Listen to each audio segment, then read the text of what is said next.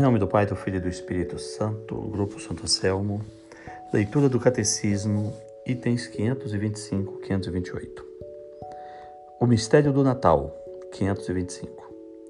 Jesus nasceu na humildade de um estábulo em uma família pobre. As primeiras testemunhas do evento são simples pastores. É nesta pobreza que se manifesta a glória do céu a igreja não se cansa de cantar a glória desta noite. Hoje a Virgem traz ao mundo o eterno e a terra oferece uma gruta ao inacessível. Os anjos e os pastores o louvam e os magos caminham com a estrela, pois vós nascestes por nós, menino, Deus eterno. Item 526. Tornar-se criança em relação a Deus é a condição para entrar no reino de Deus. Para isso é preciso nos humilharmos, nos tornarmos pequenos, mas ainda é preciso nascer do alto, nascer de Deus, como diz Jesus em João 3, verso 7. O mistério do Natal realiza-se em nós quando Cristo toma forma em nós mesmos. Diz o item 526 o Natal é um mistério deste admirável intercâmbio. Admirável intercâmbio, o Criador da humanidade, assumindo o corpo e a alma, quis nascer de, um de uma virgem. Feito homem sem intervenção do homem, nos doou a divindade.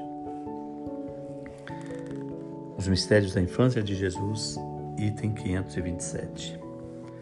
A circuncisão no oitavo dia depois de seu nascimento é sinal de sua inserção na descendência de Abraão, no povo da aliança e de sua submissão à lei, de sua capacitação para o culto de Israel, do qual participará durante toda a sua vida. Esse sinal prefigura a circuncisão de Cristo, que é o batismo. Item 528. A Epifania é a manifestação de Jesus como Messias de Israel Filho de Deus e Salvador do mundo, juntamente com o batismo de Jesus no Jordão e com as bodas de Caná, ele celebra a adoração de Jesus pelos magos vindos do Oriente.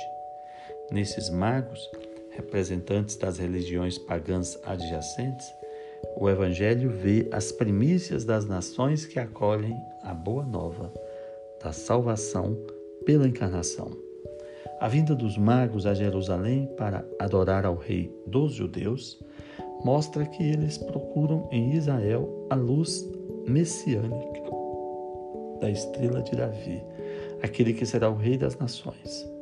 Sua vinda significa que os pagãos só podem reconhecer Jesus e adorá-lo como Filho de Deus e Salvador do mundo, voltando-se para os judeus, recebendo deles sua promessa messiânica, tal como está contida no Antigo Testamento.